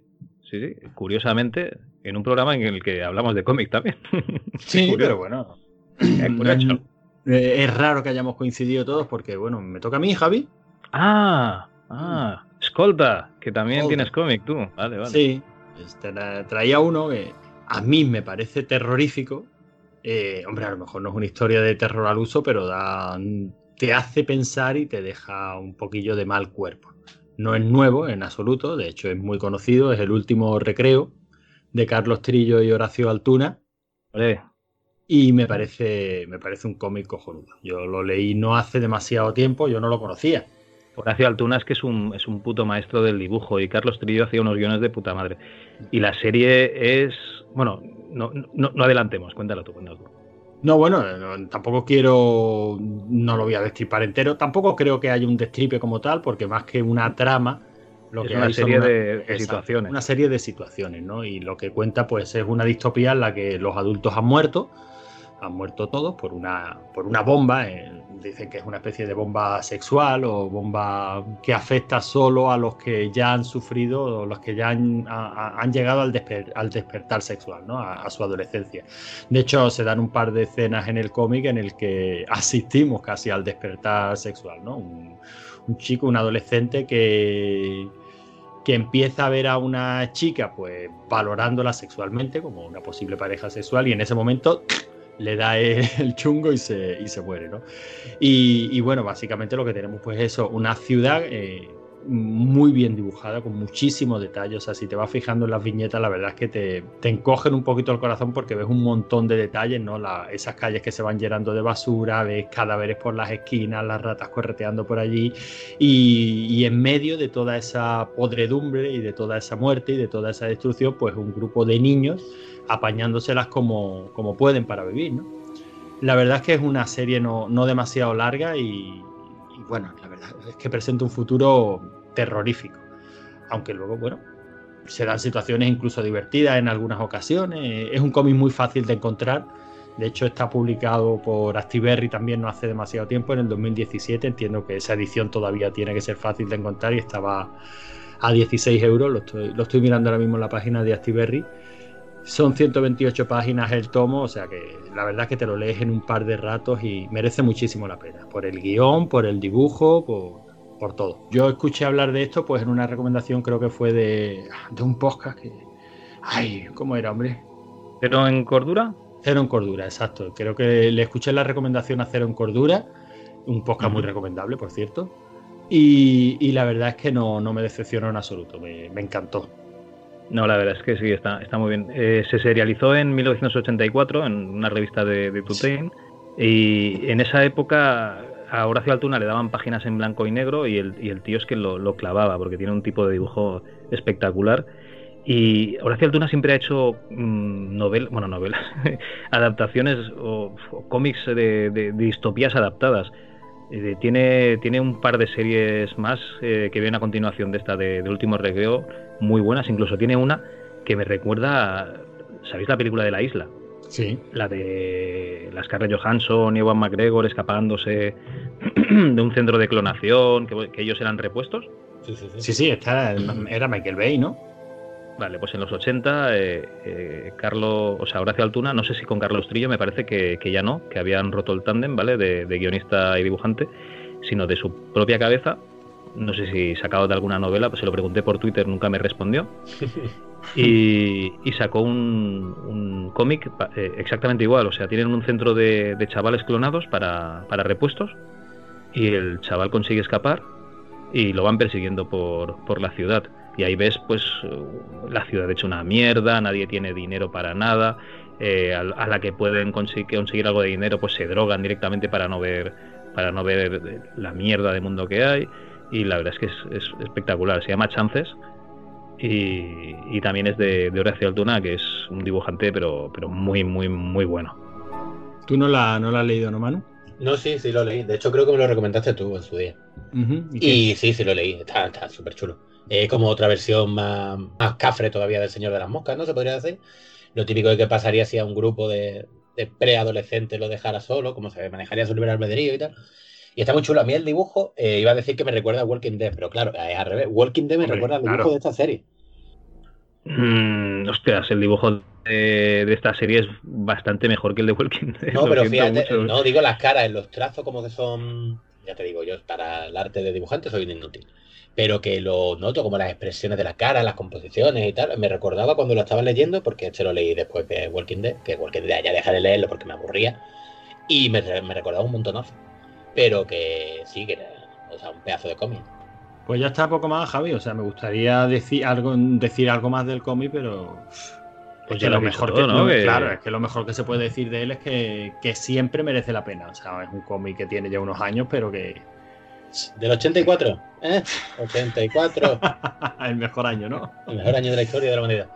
Pero que lo, lo lees hoy y sigue impactando como estoy seguro que impactó en esa época, vamos. No sabía que se había publicado serializado en tu time. O sea, al final volvemos a tu, a tu terruño, ¿eh, Javi? Si es que Tuten y, y lo hizo todo ya, en los, entre los 80 y los 90 lo hizo todo, ya el resto ya mierda.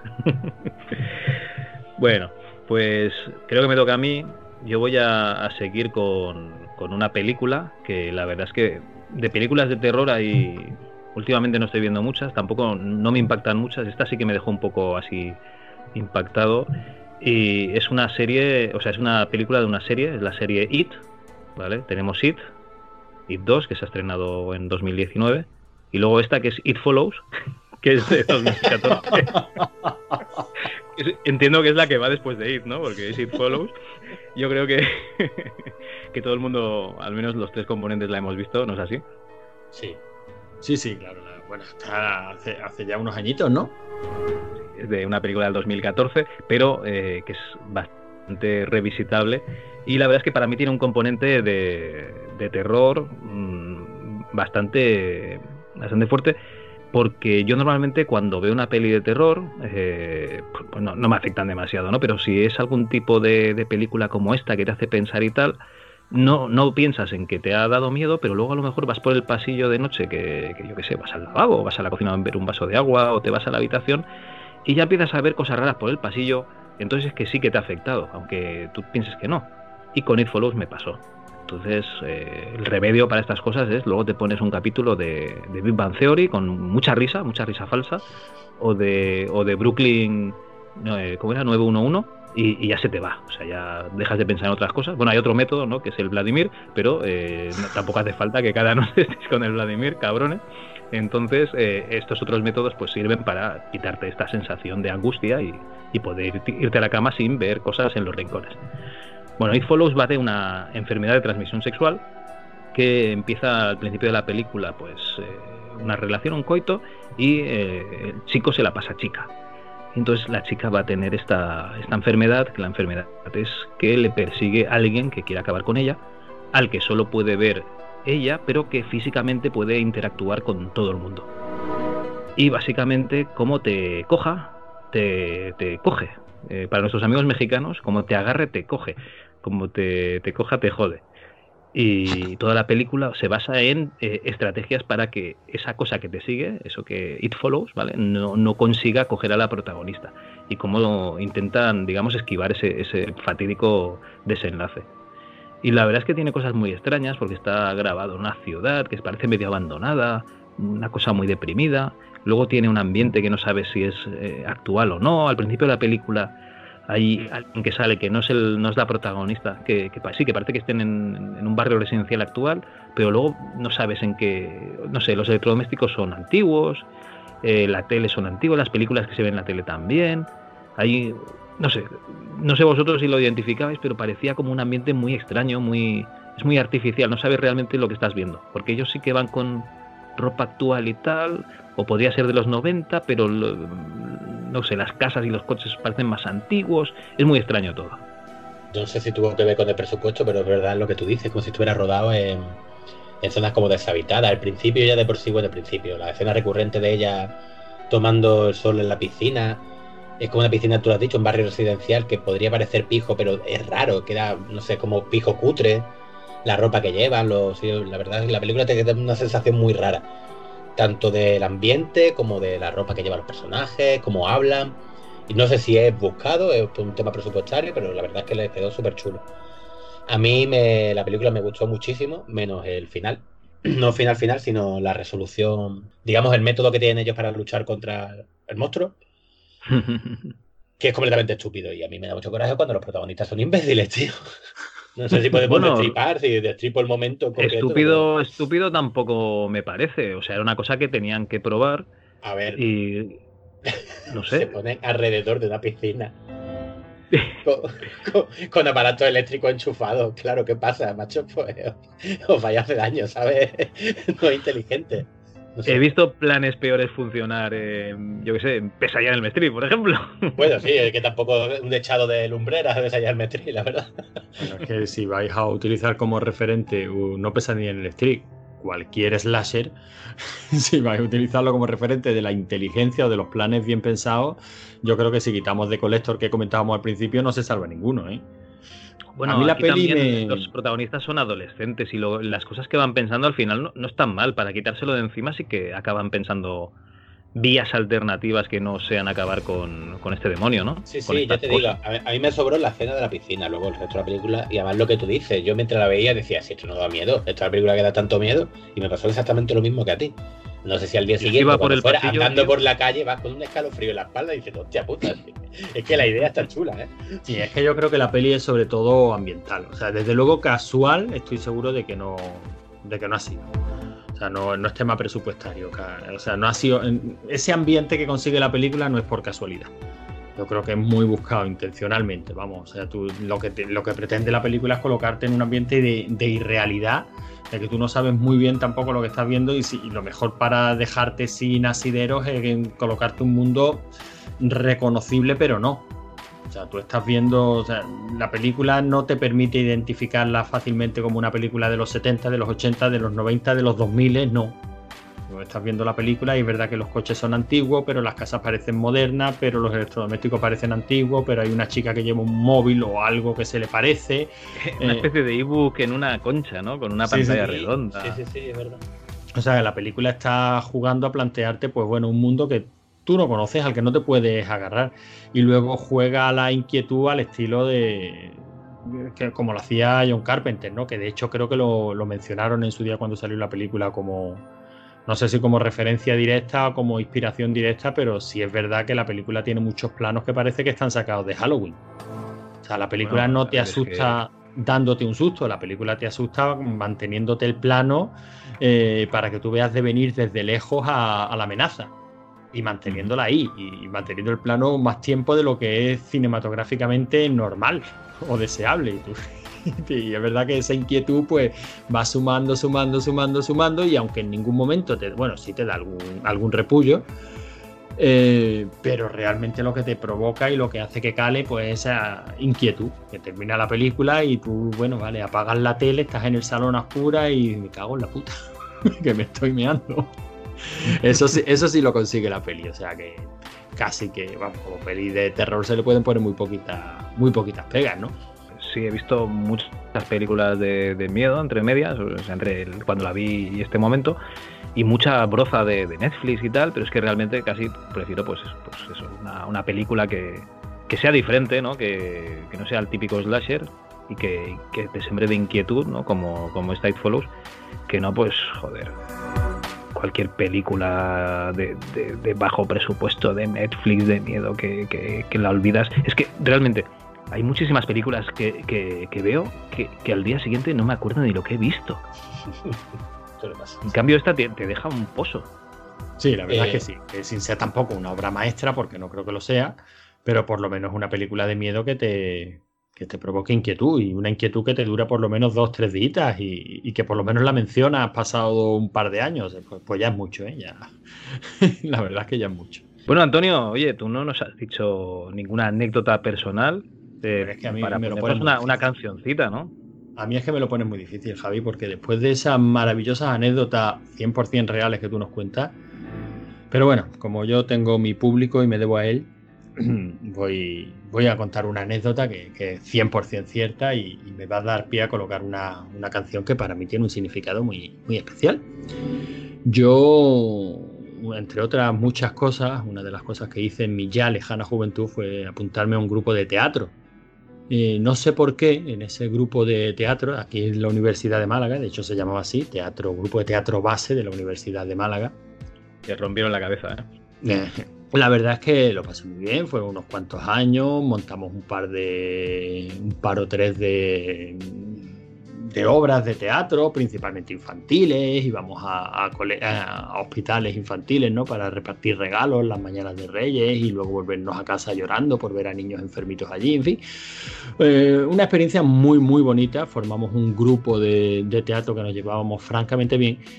Y hay una película que se estrenó por aquellos años y que pegó muy fuerte en ese grupo de teatro porque como gente que éramos muy muy de izquierdas y muy de reivindicar eh, lo raro, pues nos dio por la copla y nos dio por las cosas del querer y nos aprendimos de memoria la banda sonora entera de esa película. Eh, y bueno, salíamos por ahí de marcha y después de dos, tres, cuatro copas, pues mm, al final acabábamos cantando eh, a voz en grito, pues, ¿dónde está el sabio que explique lo que quiere decir Ole? Pedazo de canción que, forma parte de esa banda sonora. En ese grupo de teatro, pues estaba gente como Pablo Puyol, que luego triunfó con Upa Dance y cosas así. Eh, Zafra, que un actorazo que ha participado en El Camino de los Ingleses con Antonio Banderas. O sea, yo, he trabajado con gente que, que luego ha tenido un éxito desmesurado, ¿no? Bueno, pues todos juntos cantábamos las cosas del querer y este, y este ole, el ole. Pedazo de copla que, hombre, me gustaría compartir con vosotros porque sé que los oyentes de rigor y criterio esperan siempre su racioncita de, copla y de canción española auténtica. No es la pantoja, pero bueno, no, es una canción maravillosa. Pues claro que sí, hombre. Adelante.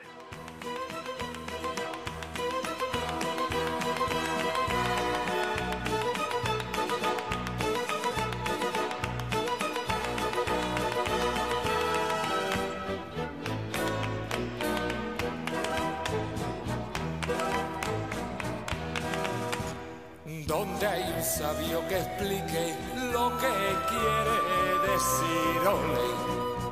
Cielo ole con un repique de palillo español. Cuando un mocito no sabe su pena cantar, suelta dos soles y queda la niña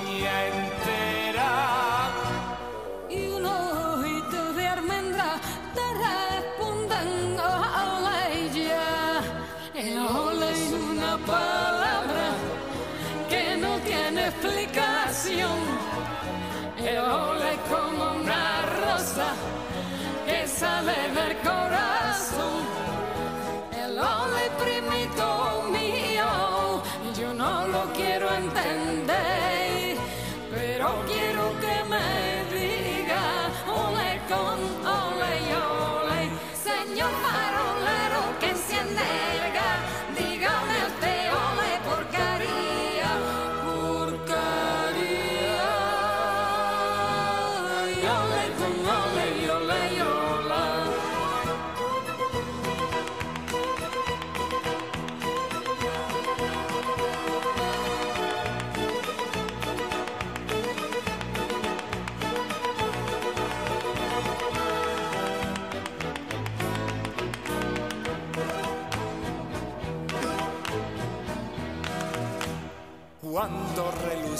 Torero por un quite por faroles.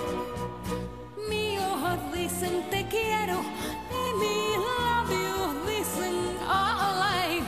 Si en una noche de luna tú sientes de entrar por tu ventana los ayes de una soleá.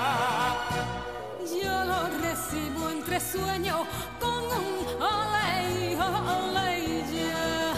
El ole es una palabra que no tiene explicación. El ole es como una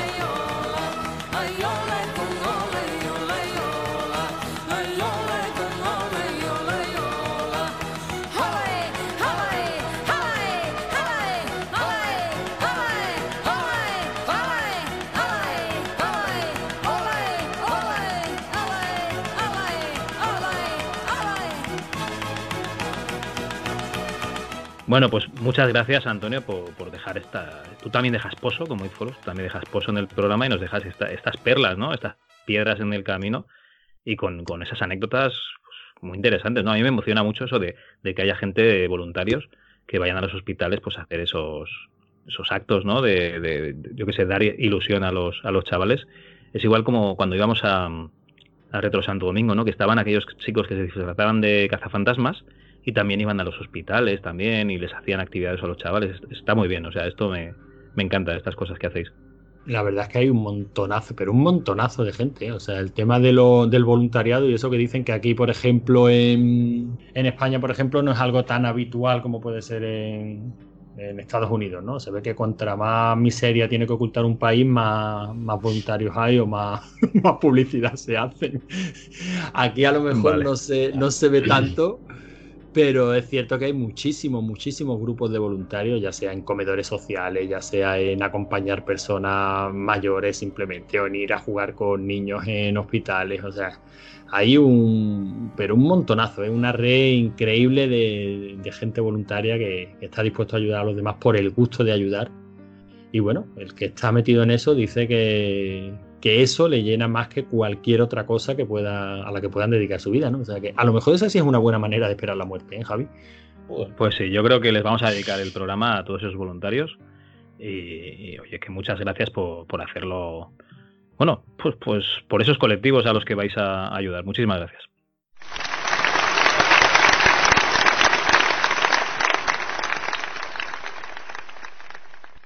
Bueno, eh, teníamos más recomendaciones, pero la recomendación principal que creo que tenemos es ese pedazo de, programa que nos, que nos hizo, que nos propuso un oyente, que nos propuso Víctor, y que, y que le tocó el corazoncito a, Maese, a Manu, y dijo, por nuestros cojones que vamos a hacer Fantasmagoria. Y la verdad es que a estas alturas ya lo podréis escuchar en Evox, en, Google Podcast, en Spreaker, en Spotify, en iTunes, en YouTube no. Ya no, Eh, iTunes ya no, ¿eh? ahora se llama Apple Podcast. en Apple Podcast. Y oye, eh, ese pedazo de programa de Fantasmagoria, qué maravilla, ¿no? Qué, qué juegazo y, y Qué bien nos tetas. ha quedado, ¿no? Y qué, qué cocos. y qué miedo daba el, el- el juego. Madre mía. Sí, sí. La actuación del tío, qué miedo daba, Virgen Santa. Bueno, Bueno, yo creo que para, esta, que para estas alturas, eh, al fin y al cabo, esto se está publicando. Si todo sale bien en Halloween, la misma noche de Halloween, para estas alturas, ya, yo creo que nuestros cuatro oyentes ya habrán escuchado Fantasmagoria, ¿no? Eh, tres oyentes. ¿Y eso? Porque has dicho que erais de izquierdas y hemos perdido al, al de Vox. Hago en la puta, hemos perdido al oyente facha. Hemos perdido al de Vox, hemos perdido al de Japón, hemos perdido ahora un americano que has nombrado tú. Que No, el de Japón es el de Japón, el de Japón es que está aquí ahora. Sí, pero yo no escucho el programa, tío. Bueno, pues nada, sí, lo tenéis disponible en vuestro eh, servicio de afiliación favorito y en vuestro reproductor favorito. Eh, yo estoy ya, os lo digo en serio, por quitarme la aplicación de iBox del móvil, que es una puta mierda, lo siento, ¿eh? Eh, yo lo tengo solo para darle likes, apretar ese corazón a todos los podcasts que escucho. O sea, si veis mi lista de favoritos, veréis que yo no soy un hijo de puta que no pone su like, pero iBox me está echando, ¿eh? Me, me- me- me está echando de la plataforma poniéndome anuncios, cortándome los programas. Interrumpimos la emisión, queridos rigoriers y criteriers, para traer un mensaje de nuestros patrocinadores. Hi iBox. Cansado de un largo día de trabajo, Hasta los huevos me tiene. tu mujer ha vuelto a enfadarse contigo. La culpa la tiene mi suegra. Tranquilo, en Barco Yote T7 siempre podrás invitar a Cal a una birra. Eh, sin guardarme por dónde iba. Bueno, estoy hasta la polla ya. Pero bueno, eh, yo, yo sigo ahí solo por el corazoncito que, dejo no. a, a los podcasts que escucho. Yo no voy a seguir no. hablando de iBox porque ya en su día ya, ya dije todo lo que tenía que decir sobre esa ponzoña de aplicación. Pero bueno, ya, ya como lo No, estás no. diciendo tú, Javi.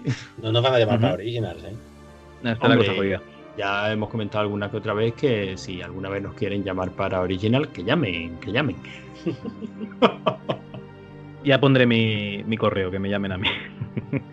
bueno, eh, ya que estamos hablando de iVoox, pues vamos a leer esa gran plataforma en la que dejáis vuestras, vuestros comentarios.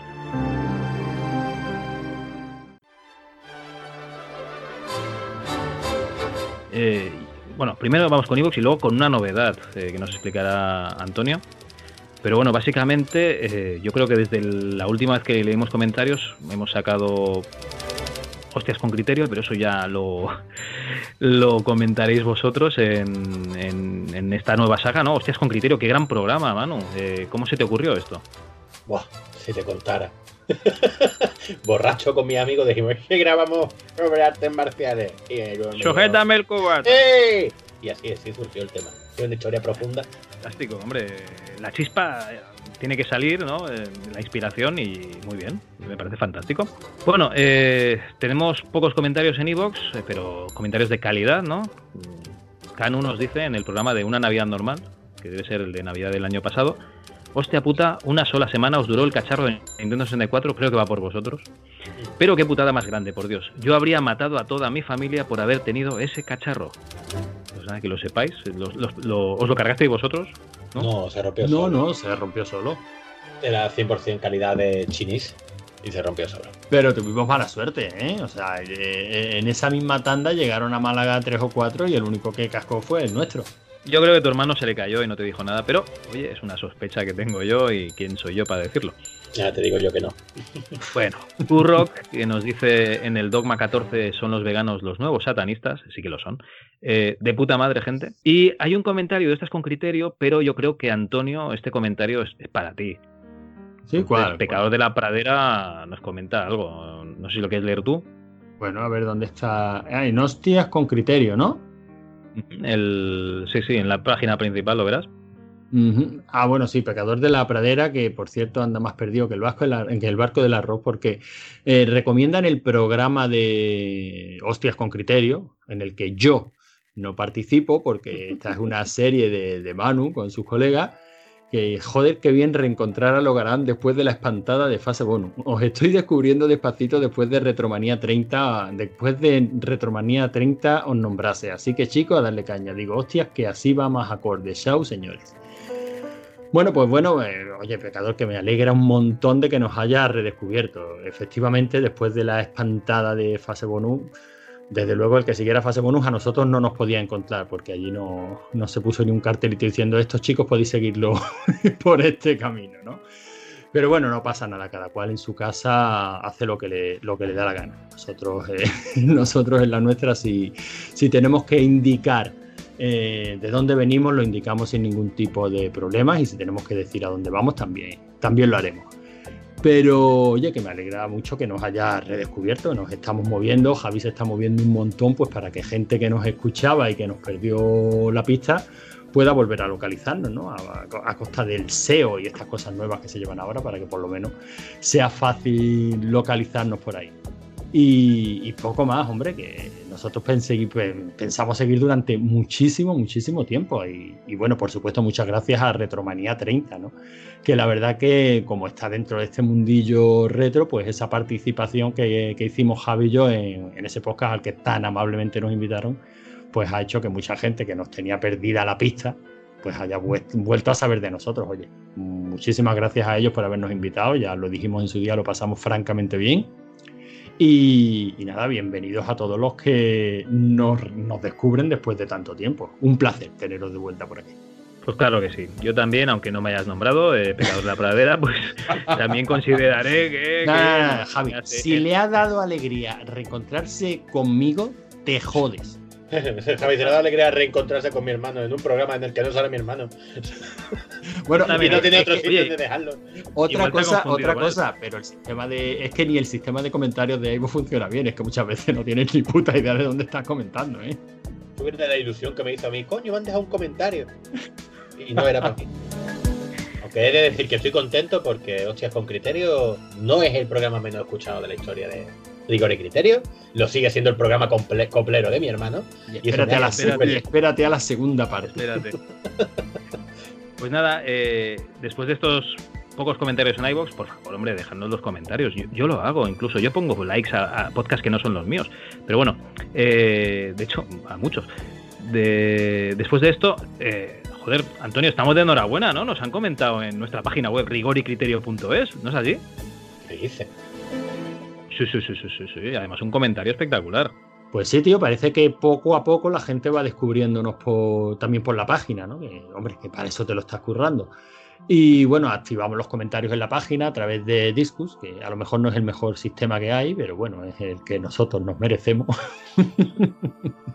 y poco a poco van llegando comentarios, comentarios ahí. Que la gente sepa que cuando, que cuando escuchan el programa, igual que nos dejan un comentario en iBooks, en iVoox nos los pueden dejar en la, en la propia página, cosa que nos hace muchísima ilusión. En este caso, este comentario nos lo han dejado en, eh, en el, de, en el de To Time. Yo creo que, bueno, pues de los programas más profesionales que hemos, que hemos publicado. Y nos decían, pues la verdad es que ha estado muy interesante y eso que me he puesto a escucharlo con cierto escepticismo, está muy bien enterarse y saber cosillas que hay en los diferentes mundillos.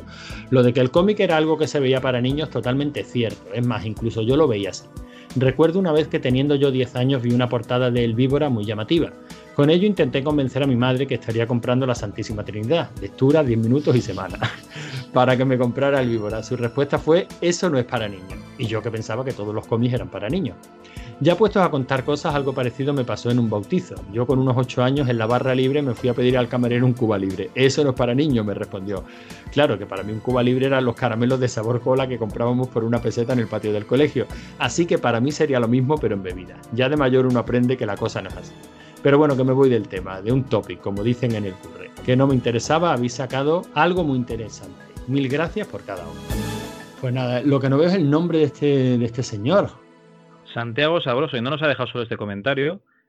¿Sabéis qué pasa? Que eh, le dijimos a David Skywalker que nos pusiese un sistema de comentarios y él puso pues uno, uno que se llama Discus. Y Discus pues era un sistema de comentarios y sí, puedes poner comentarios, pero luego no los indexa de ninguna manera y no tienes ni puta idea de dónde están los comentarios. Este chico, este Santiago Sabroso, y desde aquí reivindico mis disculpas porque no te habíamos, eh, digamos, eh, leído los comentarios. Tiene cuatro comentarios más eh, en cuatro audios que no sé qué audios son porque tengo que ir pinchando aquí a sitios aleatorios para saber qué cojones, eh, dónde, dónde narices están lo- lo- los comentarios. ¿Qué mierda? Más gorda el discus, ¿eh? Eso, se- Ah, mira. Seguro, seguro que hay una manera de verlo. Sí, sí, ya está, ya. Hasta, hasta, joder, si hasta te, te comentó el artículo de, de Memoria Analógica Aventuras en la Gran Ciudad. Diga. Sí, hombre, y le, y le contestaste tú. Ah, sí. Hombre, sí, hombre. Oh, qué maravilla, ¿eh? Qué, qué- qué- qué- curioso, qué poca memoria. Bueno, eh, yo creo que como son buenos comentarios, muchas gracias Santiago, los vamos a ir dosificando, ¿no? Hemos leído el primero, pues iremos leyendo el resto en... Se- en según los vayamos aprendiendo cómo, cómo funciona esto, sí. Muy bien. Y, y nada, yo creo que ya están los comentarios de de Evox, ya están los comentarios de nuestra página de Discus. En las redes sociales nos podéis encontrar en Facebook, bueno, nos podéis buscar en Facebook y estamos, aunque no encontrarnos. Nos podéis encontrar, bueno, como rigor y criterio, perdón. Nos podéis encontrar en, en Twitter como arroba rigor y criterio. Nos podéis encontrar en Instagram como arroba rigor y criterio con fotos de, de Antonio gastándose la pasta del Patreon. Y eh, nos podéis encontrar individualmente por, por Twitter. Eh, Manu, ¿cómo, ¿cómo eres tú? Arroba maesthreetboot. Antonio. Eh, arroba logarán. Y yo soy arroba calzacaz1 y os deseo una fantástica noche de recoger caramelitos en Halloween. Rigor y criterio. Porque no tenéis ni puta idea. ¿A qué esperáis? ¿El adiós o qué? Adiós. Adiós. Adiós.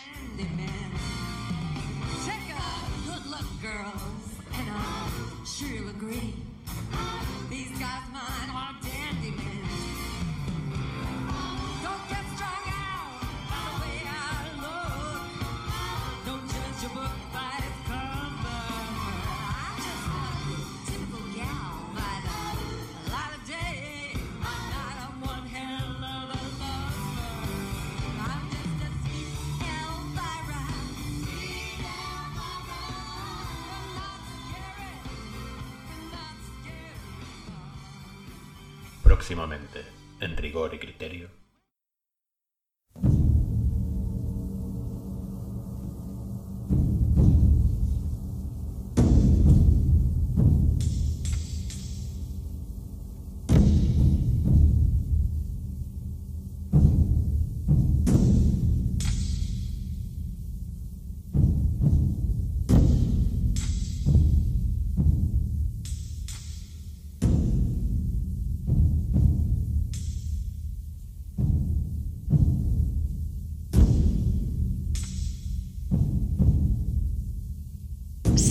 Oh príncipe, que en los años del hundimiento de Atlantis y de las resplandecientes ciudades bajo los océanos y los de la aparición de los hijos de Arias, hubo una edad olvidada en la que el mundo estaba cubierto de brillantes reinos como mantos azules bajo las estrellas. Nemedia, Ofir, Britunia, Hiperbórea. Zamora con sus muchachas de oscuros cabellos y sus torres plagadas de arácnidos misterios. Cinagara y sus caballeros. Koth, limítrofe con las tierras pastoriles de Shem. Estigia, con sus tumbas custodiadas por sombras. E Hircania, cuyos jefes vestían acero, seda y oro. Pero el más orgulloso reino del mundo era Aquilonia, que reinaba soberana sobre el soñoliento oeste. Y aquí llegó Conan el cimerio, el pelo negro, los ojos sombríos, la espada en la mano, un saqueador, un asesino de gigantes melancolías y gigantescas alegrías. Aquí llegó Conan para pisotear con sus sandalias los enjollados tronos de la tierra.